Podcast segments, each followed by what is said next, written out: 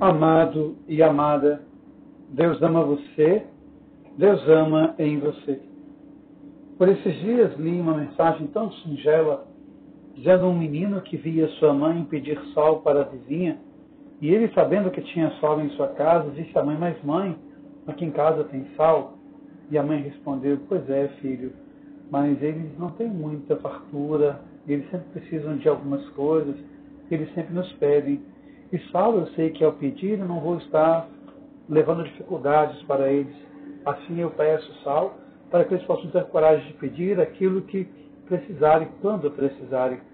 Dessa forma, eu penso na delicadeza, eu penso na graça, eu penso na vida.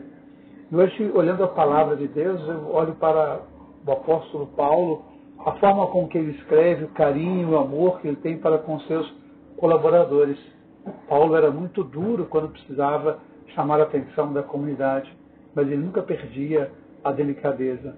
Mesmo sendo duro, ele nunca foi sem educação, ele nunca foi grosso, ele sabia argumentar com a comunidade, ele convidava a comunidade para o desafio da vida. E quando nós olhamos o Evangelho, é muito bonito a gente saber que Lucas tinha a delicadeza de chamar os seus interlocutores de amigos de Deus. Isso também se chama delicadeza, isso também se chama reverência pela vida.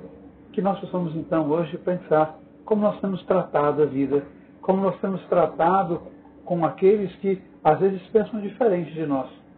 E muitas vezes nós, ao invés de argumentarmos, ao invés de chamarmos para o diálogo e a reflexão, nós muitas vezes agredimos, ofendemos e criamos coisas que não são verdades para diminuir a imagem do outro.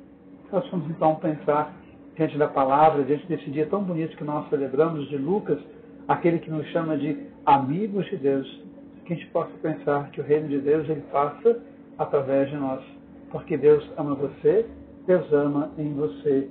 Amém.